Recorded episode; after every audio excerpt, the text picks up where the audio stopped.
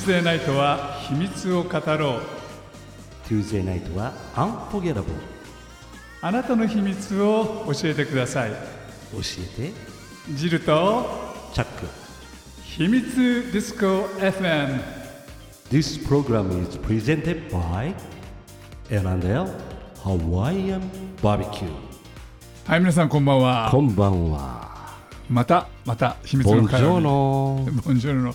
あイタリアだよね。そうなんですよ。今日はねあの、はい先週に引き続いて、はい。ちょっとねイタリアの車うん。のお話はい。からまた入りたいと思うんですけれども、今日も先週と同じくはい。とっても素敵なダンディーなゲストはい。お呼びしております、はい。早速ご紹介しましょう。安田シップヤードグループの、えー野沢孝之社長です。野沢です。よろしくお願いします。よろしくお願いします。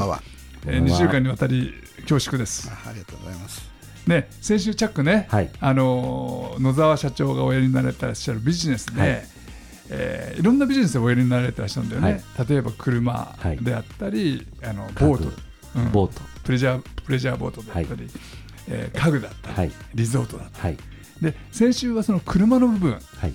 もう特に集中して聞いたんですけれども、その中で先週聞いていただけなかったあー皆様にですねちょっとね、えー先週のお話をぶり返したいんですけれども、はい。えーこの相棒のチャックがなんとイタリアのスーパーカーダラーラを買ったんだよね。ダララオートストラー。という車をね、はい。えー買ってそれをその輸入されてらっしゃるのが、はい。この野沢社長とそうです。いうこと、はい。でこういうご縁であの今日は放送をやってるんですが、はい。チャックそのダラーラをはい。もう一回ちゃんと皆様に説明して、はいえっ、とね僕は1987年に、ん。えー初めて知り合ったんですけど、はい。ダラーラさんに、はい。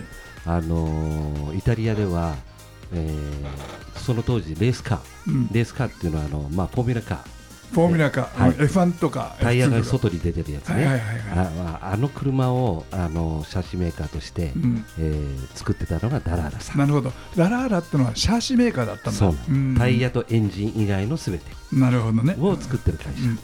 でそこと出会いまして F3 というあのシャーシを日本に初めて輸入したのが私なるほど。F3 って何？えーとまあ、いわゆるレーサーの、えーフォーミュラカーのレーサーの登竜門、一番最初にここが入ってから F1 に上がっていくっていうような。要はカテゴリーだよね。そういうことで F3 すからはい。F2 に上がって、はい。F- F2 ってあったっけね？まあ、今昔でいう F3000、うん。そうだ、はい。そうだよね、はい。でそれ F1 に上がるっていう。そうです、その一番最初の登竜門、はい、もうセナでもあのアレジでも何でもそこを通ってなるほどなるほどはい。なるほどでモナコの前座のあのレースはその F3 が走ってるっていうのが、あー。でもねあのその登竜門といえども、うん。もう立派な立派なレースカー立派なレースでしょ、はい。うん。ただ当時は、えっともうはハリボテっていうかあの要するにただはあのボディを作ってる車ばっかりだったのね、であのダラーラはカーボンモノモノコックって言って、はい。いわゆる軽量で硬いあの、えードライバーの命を守るための、えーコックピットを作ってそれで売り出したのがダラーラだあじゃあ車体だけではなくてモノコックボディも上にくっついたシャーシを売ってたということ、それがあもう世界一安全だっていうことでね、うーん。はい、それに目をつけた私は今日いつのと違うじゃんチャック。それで輸入を始めて、うん。でその輸入車のドライバーっていうのが、えー日本で4番目の、えー F1 ドライバーになった井上貴千穂はいはいはい。になります。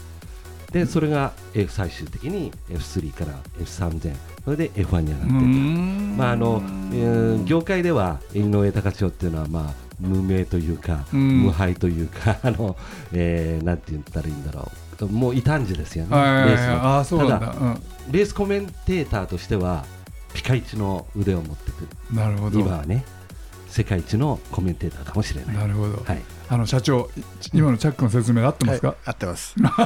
でまさにその F3 が、えー席巻していったわけですよはいね、はい。あのイギリス人はイタリア人が作るレーシングカーなんか乗らないっていうプライドがあったんですけれども、はいはい。実はイギリスの F3 でダラーラさんうん。の車に勝てなくなっちゃったと、そうあー。でイギリス F3 がイタリアのダラーラを買い始めちゃったとそしたら世界中一気にダラーラ一色になり始めたっていうところだと思いますね今ぱその歴史のあの承認というか、その当時やられてたのはチャックさんですね。ねびっくりですね。あの社長びっくりですよ。このずっと一緒に本当そうですね。ね毎週放送やってるチャックが。いやねなて。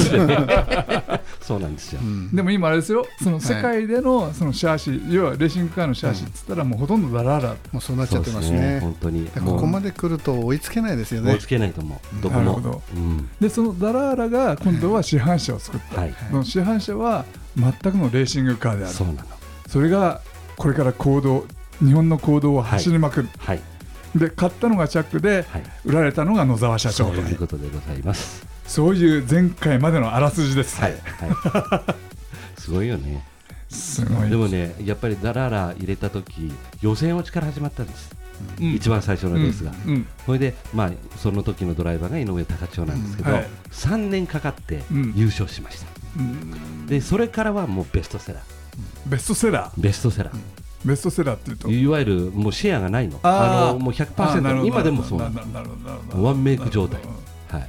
なるほどね、はい、その歴史の一番最初を作ったのは私で。なるほど、はい、でもねあのラジオをお聞きの皆さんで、はい、例えばレースをおやりになられてらっしゃる方とか、はい、あの車のね、はい、メカニックをやってる人とか車大好きな人って今日の話聞いたらすげえなと思うよね、きっと、はい、そうだね。ね。あの去年だ一昨年になるか。のあのマカオグランプリ、はい、これですごいクラッシュがあったの。あのフォーミュラカーの。これ F3 の車だった、はい、これもダラーラだったんだけど女性が運転してるあのレースレーサーで。これもう絶対死んでんなと思ったクラッシュが生きてたんです全然無傷で。さっきあのさっきというか先週ですかね、はい、えー、野沢社長が言った、ダラーラは安全だ、うんというようなお言葉、はい、そうですね。裏付けしてますよね。本当にそうなのこれにはびっくり。あれはもう絶対死んだと思ったもん、ね、あのシーンを見て。あの映像を見ちゃったらぞっとしますよね。ぞっとするよ。本当に。でも車って本当そうですよ、はい、最終的には安全じゃないとそうですね、ドライバーとかパッセンジャー守ってくれないと、はい、やっぱりその車の機能としては半分ぐらいしか、そうですね、ね、だから毎週のようにあの事故で亡くなるドライバーを見ていてやっぱり死なない車を作りたいっていうのがダララさんの願いなんで、うんそでね。はい、それがロードにまで及んでくると。なるほどこれねあのダラーラさんのお誕生日とね本田宗一郎さんの誕生日と、うん、私と一緒なの。わお。そんな話まであるんですね。実は。うん、あのダラーラさんと本田宗一郎さんが一緒だっていうのはなんとなくは同じ星,、ね、星かなと思うよ。そうですよね。同じ星の元だなと思うけど、はい、チャックが一緒だと。まあ年代は違うから、うん、一応言っとくけどいうことで。なるほど、え11月の18日。17日。17日。そうですか。じゃあちょっとお話を今度野沢社長の方に、はい、あの振り振りたいと思うんですけれども、はい、その野沢社長は先週のお話でね、はい、そのなんつうんですかね軽い車、ライトウェイトスポーツカーがやっぱり楽しいとおっしゃられてましたよね、野沢社長は、今までお乗りになられたり今までお売りになられた車の中での、一番の名車って何ですか？例えば音っていうものも、あのガソリンエンジン車とても大事だと思うんですけども、えー、そういう意味ではあの、えー、ちょっと前のあのバンキッシュ。あこのバンキッシュっていうのはやっぱ12気筒でなんか生き物みたいな、うん、あのサウンドでなんか獣のような感じを受けるような。ゾーンって感じですかね、うん、それがあのトンネルの中で聞いたりすると本当ゾッとするようなもう快感というような音を発してくれたんでやっぱバンキッシュは今でも忘れられないですね。アストン・マーチン・バンキッシュですね、はい、はい超超高級車じゃないですか、まあ、当時それの衝撃でやっぱりアストン・マーチンは非常にあのポジションを上げていったっていう名車ですね。なるほど、はい、あのご本人がおお乗りになられた車で何か思い出の車ってのはあるんですか？やっぱバンキッシュは好きでしたね、はい、あとはやっぱり音で言うとフェラーリも好きでしたね、うん、はい。まあ、車で言うと、まあ、市販車でロードで乗って気持ちいいのはやっぱり音がいいかどうか。なるほど。ただひとたびもっと速く走ろうと思ってあのサーキットに行くとほぼ通用する車がなくなってくると、まあ、ロータスだったり、今回のダラーラだとか非常にあの選ぶのが難しくなってくるかなと。なるほど。でできれば自分の車でサーキット行って走ってそのまま帰ってこれるような車がなんか車としていいなと思ってますんでね。なるほどね。かなり狭い範囲になってきますね。でも社長ねその音で言うと、はいそのこれから先って、はい。例えばその EV はい。電気自動車の時代になったりすると、はい。今ほら電気自動車のねレースももちろんありますよね、キーンって言ってますよね。そうですね金ですね。また全然違う音はい。だし、そのエンジンっていう概念もなくなっちゃうし、はい、どうでしょう？これから先の電気自動車、うーんまあこう冷蔵庫に興味がないのと一緒でほぼ私興味がないんですね正直。うんじゃああのお話を聞いてるとはい。多分、ねそそうかなとは思いましたけど。そうですね。ですからあのもし冷蔵庫に乗らなきゃいけないっていうんだったら、うん。運転手雇って乗ってればいいかなと思いますんで。なるほど。やっぱりファントゥドライブはクローズドのエリアで乗るようになるのかなって気はしますね。なるほどね。だから2種類楽しむため、まあ、時計もあのこう自動巻きとあのなんていうんですかあのコーツっていうんですかいろいろあるじゃないですか、うんはい。それで大きく分かれてきますけれども、ええ。やっぱり残る世界は残るでしょうしっていうところだと思いますね。はい。ということでちょっと前半がここで終わってしまいました、はい。ここでまた1曲挟んでからはい。後半の方に移りたいと思います、はい。あの社長ねはい。安田シップヤードグループ、はい。もうあの100年以上前に創業された船の会社、はい要は造船の会社はい。というお話だったんですが今はそのプレジャーボートをお付けになられてらっしゃる、はい。あのプレジャーボート例えばそのいろんなイメージがあろうかと思うんですが、はい。一言で言うとどんな感じの船なんですか？そうですね、私どもが扱ってるのは比較的大型の部分のレンジを扱ってまして、え。あの小型艇から中型艇までは日本もあの例えばヤマハだったりえはい。トヨタさんだったりっていうのがあのリーディングメーカーとして存在するんですね。うんうんうんその市場が終わったところが我々の始まりかというような住み分けをしてるんですね。そことはまるでバッティングしない隙間があってそこから上の市場を作っていくっていうのが我々の役目ですね。なるほど。なんかトヨタもあのレクサスのクルーザーみたいなのを出したっていうのは聞いたことあるんですけども、それがミドルレンジから大型艇の終わりの部分ぐらいですね。そこから上が我々の、えその小型艇、中型艇、大型艇のその、はい。なんつうんですかね、境目っていうか、そのまあ、これがあの年代によって概念が変わってくるんですけど、ええ。大体中型艇と言われるのが大体50フィート、60フィートぐらいになってきてるんですね。50フィート、んあのん人間でいうと何人ぐらい乗るんですか？えっと、みんな人数はあんまり変わらないんですよ、あみんなそうなんですか。そうなんですか14人から18人ぐらいなんですけれども、やっぱり大きさがあの23メーター、22メーターぐらいまでが中型、大型艇ぐらいになってきて、そこから24メーターを超えているのがやっぱ大型艇の世界で、上はキリがないですね。ほらモナコかなんかのイメージであの大きなあのあるあるあるあるあるあるああいうのが野沢社長のあそお仕事。この市場を切り開いていくのが我々の役割だと思ってますんで、じわじわじわじわ船は大きくなっていってますね。ああのそれこそそのさっきのお話じゃないんですけれども、はいちっちゃいクルーザーっていうのは、はい、葉山マリーナとかによく止まってそうますよね。でも大きいのってあんまり見たことがないんですよ。そうなんですよ。ですからその船が置ける場所も作っていかなきゃいけないのが我々の仕事でして、やっえぱり置き場所を作らないと船は当然あのなるほどなるほど売れませんし、世界から大きい船で日本に来たい人もたくさんいるんですね。はいこれの受け入れ先もないんですね。ええクルーザーで世界から来れるんですか？いっぱい来てます今。大富豪が。た大富豪太平洋とを渡って、はい。あそうロシアからも来ますし、ヨーロッパからもあの南アジアを回ってきたりとか、ええやっぱり日本ってたくさんこうあの魅力がある国なんで、みんな来たがるんですね。う。んただ、その受け入れ体制がまだできてないので、はいはいはいはいそれをじわじわと作っていってるっていうのも、うちの仕事の一つですね。なるほど、はい。でもその大きなクルーザーだったら、はい。確かにその外洋航海っていうんですか、はい。その世界の海をこうやって渡り歩いても、はい、うん、行けちゃうのかな、いけちゃいますね、うん。いけちゃうんですけれども、その間、オーナーが乗ってるかっていうと、実はそうでもなくて、え例えばモナコで見た船がカリブ海で今度は見たりするんですね、うん。あるいはマイアミで見ると、えはい。あの船、この間、カンヌで見たよなっていう船がいるわけですよ。え。ですけど、そういうのは船に乗っけて運んじゃったりとか、あるいはクルーだけが運んできて、オーナーはプライベートジェットで飛んできて、ホテル代わりに使ったりと。え、なるほど、一番快快適で安全な環境を作ってくれるのが船なんで、うん。それを世界中動かしちゃうっていうような世界があるんですね。うん。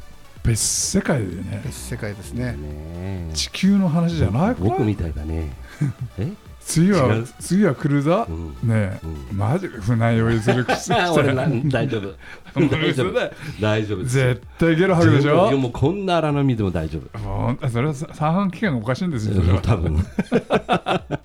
いやでも社長ね、はい。その日本でこれからそういうマーケットをそのなんていうんですか開拓をされるんですか、それとももうそもそもそういうマーケットがあるんですか？存在してないですね。え開拓されるわけですか、どうやってはい。そのマーケティングをされるんですか、やはりですねその遊んでる我々ってこう買いませんかっていうマーケティングは一切しないんですね。え遊んでいる背中を見てもらって楽しそうだよなっていう世界を作っていくっていうのが基本なんですね、えですから今ままでの例えばマーケティング論だったりターゲティング論だったりっていうのがなんていうんですかね、さえー参考にならないばかりか害になると私は思ってますね。逆にね足を引っ張る、はい。うん。ですから全くあの自分のライフスタイルがその延長線上に市場を作っていくというようなイメージでうん。一生懸命プロとして遊ぶわけですね。うん。まあそなるほど。そこに必ず文化が生まれたりうん。なんかその市場が生まれたりするっていうのが我々の世界だというふうに思ってますなるね。あのし社長はい、ちょっと庶民代表ではい。聞かせていただきたいんですけども、私も庶民ですけど。いやいやとんでもない、はちなみにですよ、はい。その大型クルーザはい。ーのお値段ってのはいくらぐらいなんですか？えっと、うちのレンジがだいたい4、5億から上は20億ぐらいまでっていう感じですね。45億から20億、うんあでも、はい。考えてみればはい。法人需要はあるかもしれませんね。あ、あると思います。それでねまだ今は置き場所の問題でそこまでなんですけれども、ええ。そこから上がやはり本当の船の世界なんで、いずれはやっぱりそっちにシフトしていくと思います、ね。から上ってのがいくらぐらいになるんですか、まあ上はキリがないです。300億とか、もう上までキリがないんで、今 YouTube でだってバンバンに100億以上の船がいっぱい出てるよ。でもさ日本の会社でうん。100億円の船を買う会社ってある？意外とでもあの税金のこと考えるといいんだよ。4年償却ですよね確かえっと7年、な7年。年償却ですか、はいああでも結構時間かかるんですね。ありますね。あそうなんですか。か、えーなんかヘリコね節税でヘリコプターを買う会社がいるっていうのは聞いたことあるだから俺はい。同じコンセプト。うんうんうんうんうん。うん。うん。あなるほど。飛行機もあのヘリコプターだけじゃなくて飛行機もすごい利回りがいいんだよ。うん。だからすごい統一してる方いっぱいいらっしゃる。あのラジオ機の皆さんチャックがねなんかその説得に入ってます、ねさっきね、うん。あの前々回かな？寝てたでしょ。ね収録中に寝てたのにもかかわらず今日は元気ですね、はい。好きな話題だもんですから、えでも社長どどんな方がお買いになられるんですか、やっぱり個人事業主で成功して会社が大きくなった方がほとんどですね。その方はその、はい。自分で乗るために買うんですか？それともほとんど自分で乗るためですね。の乗るためですか、はい。あやっぱりその気持ちが強くないとなかなかね陸をはみ出して海まで来ないんですよ。ーうん。本当にパワフルな方が海にあの飛び出してきちゃう感じですね。はい。なる。あのステレオタイプって言ったらおかしいんですけど、はい。そういう人たちって、はい。例えばその一人の人格を作った場合、はい。どんなような方なんですこれがね、あのめちゃくちゃ個性的なか、はい、方々、まあ地方地方の怪物のような方々なんで、統一性はまるでないですねあまあ怪物的なっていうと思いますね。やっぱりり普通の物差しから外れてる方々がほとんどじゃないですかね。みんな何かでトップ取ってるような方々が来ますね。なるはほどい。でそのクルーザーの中に、はい。野沢社長がやられてらっしゃる、はい高級家具を入れちゃうみたいな、まあそういう方もいます。うんはい。それがまあ最今のところ日本の最高峰でしょうね。うん。B&B イタリアが入るというのは。B&B イタリア。小さい船には入らないサイズ感なんで。そう。ああなるほどね。大型船しか入らない、はい。はい。ジャック B&B イタリアって。私の家にもありますどんなんですか？素晴らしい。本物ですか？本物ですよ。よーく見てみ。P&P だったりする？いやー B&B ですね。絶対こうはいやって裏返して見てみ、え？大丈夫。ででどどんな家具、え？いやもう肌触りから、うんあの座った時の心地よさ。うん、これ最高ですよ本当に。はいはいはい、はい。やっぱ家具って座り心地って重要ですよね。はい、うんうんれで包まれる感。こうみたいな。うん、でもね、はい。やっぱりね家具って本当に包んでもらったらやっぱり幸せかなっでてね、思うよね。はい、それを満たしてくれる。全部の家具が。ジャックほらはい、他の人に誰にも満たされてないから、うん。家に帰ってうん、唯一家具ぐらいには満たされないと。そうね。ダメだよねやっぱね。いや本当いや俺が満たしてあげたいと思ってんだけど。残念ながら度量がないもんですからすみません、い、いえいえ。いやいやもう B&B にうん。家に帰って満たされないと、はい。えちなみにおいくら万円ぐらいだったんですか？うん？うん？じゃうん？まあソファーでいうと200何十万とか。270万。そううんなっちゃいますね。あはいでもあの時間軸を考えると家具って意外に安くてですね10年も20年も使うーんですね。そうですよね、はい。そうするとやっぱり満足のいくものクオリティを求めるって当然のことでそうですよねあと10年20年経っても色あせないデザイン。うん、なるほど。タイムレスであるべきですよね。その究極が家具だと思いますね。10年で270万、じゅ 10, 年20年ですね。はい。全然持っちゃいますね。まあでも考えてみればハーレー270万買ってもうん。10年持たないかもしれないもんね、そうだね。そんなに座ってないですしねうん。ハーレーは。ハーレーそうケツが痛くなる。ああなるほど。B&B 毎日時間考えるとはいはいはいはい相当使えますからね。うんなるほど。次はどうでしょう？チャック。ああじ巻きが入ってしまいました。チャックの私生活を暴こうと思ってたんだけど。すみません巻きが入ってしまいました、これでじゃあ1曲、はいはい。曲をお届けしたいと思います。あのー野沢社長ね、その先ほど車から始まって、はい。そそしてそのヨットクルーザーの話、はい。でマリーンですよね、はい。でその延長線上に、はい。そのマリーンの、えー施設を作る、はい。要はマリーンスポーツとかそのクルーザーを楽しめるようなところを、はい。これから日本に作っていこうはいっていうお話を伺ったんですけども、はい。ちょっとその辺を教えていただけますか？すねあの2つのプロジェクトが今進行してまして、ええ。三浦の、えー岬とあとは静岡県の下田ですね。はい。この2つをそのリゾート拠点にしたいという形で今進めておりましてそこにはあの空からヘリコプターでもアクセスできるし、うん。クルーザーでもエントリーできると。でそこでいろんなイベントが行われたりそういう人が集まったりすると必ず何かが起きるとアートだったりクラシックカーだったりうん。いろんなイベントをやる中でうん。また今まで来てた人たちと違う層が集まることによってうん。地方創生に結びついていくと。そんな流れを作るのがラグジュアリーのふりかけなのかなというふうに信じてやっております。あの地元の方の反応はどうですか？あのやっぱり長年かけていろんなイベント等をあの継続してやることによって信頼関係がだんだん高まってきて、うんそういう中であの地元の方々の同意も得られて、えーで我々は海を使わなきゃいけないのでやっぱ漁業者の未来まで一緒に考えながら、うんそうやって切り開いてきたっていうのがここ数年間ですね。うんやっぱ時間はかかるんですよこれ。あの日本の港っていうか日本の海って、はい、その西洋にはないような、はいせ西洋にあるようなものがないですよねそういう施設が。はい。やっぱりあの貴重なタンパク源を取る場所だったもんですから、はいはいうんやっぱりそういう方々が利用してそれであの日本のために頑張っていただいてたと。うんで新しい使い方としてはやっぱり例えば観光漁業だったり、はいレジャーだったりいろんな多目的な利用によってその地方の創生に結びつけるっていうのが大きな魅力を持っているのが港だと思ってるんですね。その海のプロ港のプロ、まあ、不動産も富裕層もみんな知らないと、えーなかなかそこに手をつけられないんですね。我々はその要素を長年にわたって勉強してきたので多分港のことについては我々より長けてる、えーコンセプターはいないと思うのでそういう面ではあの何か貢献できるんじゃないかと。ラグジュアリーから日本に貢献できるんじゃないかというふうに思ってます。素晴らしい。です。どあの野沢社長楽しみにしております。はいありがとうござまいます。たねあのいろいろそのお話が進展した暁には、はもう一度そうですね。ゲスト出はい。演お願いできればとぜ思います。ひよろしくお願いします。今日は本当にどうもありがとうございました。ありがとうございました。ありがとう。ございました。また来週。はい。